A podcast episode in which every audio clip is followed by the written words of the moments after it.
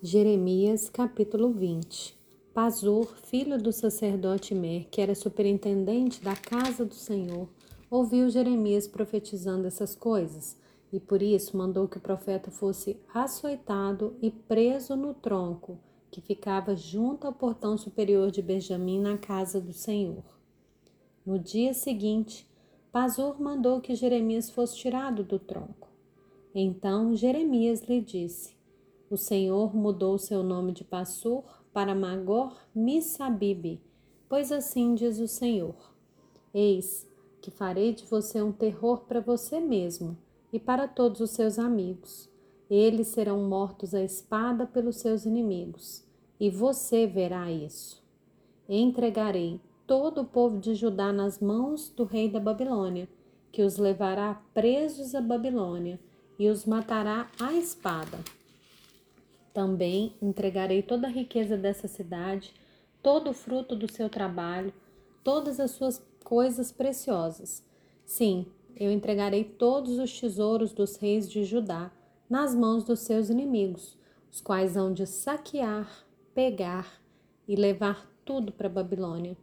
E você, Pazor, e todos os moradores da sua casa serão levados para o cativeiro. Você irá à Babilônia, onde morrerá e será sepultado, você, todos os seus amigos aos quais você profetizou falsamente. Tu me persuadiste, Senhor, e eu fui persuadido. Foste mais forte do que eu e prevaleceste. Sou motivo de riso o dia inteiro.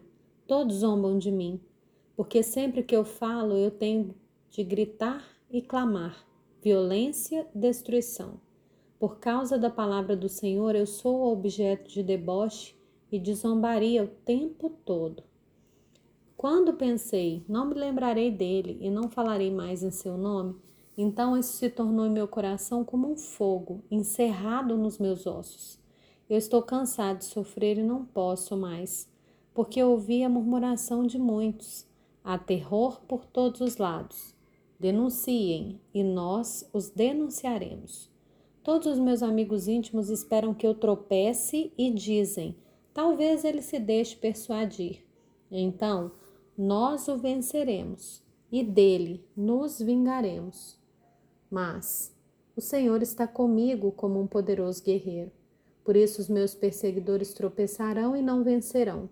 Ficarão muito envergonhados por causa do seu fracasso. Sofrerão afronta perpétua que jamais será esquecida. Ó Senhor dos exércitos, que provas o justo e vês o mais íntimo do coração, permita que eu veja a tua vingança contra eles, pois eu te confiei a minha causa. Cantem ao Senhor, louvem o Senhor, pois ele livrou a vida do necessitado da mão dos malfeitores. Maldito o dia em que eu nasci, não seja bendito o dia em que a minha mãe me deu a luz. Maldito homem que deu a notícia a meu pai, dizendo: Nasceu seu filho, é um menino, causando-lhe grande alegria. Que esse homem seja como as cidades que o Senhor, sem ter compaixão, destruiu. Que ele ouça gritos de dor pela manhã e alarido de guerra ao meio-dia, porque não me matou no ventre materno. Então a minha mãe teria sido a minha sepultura, e ela teria ficado para sempre grávida porque saí do ventre materno tão somente para ver trabalho e tristeza e para que se consumam de vergonha os meus dias?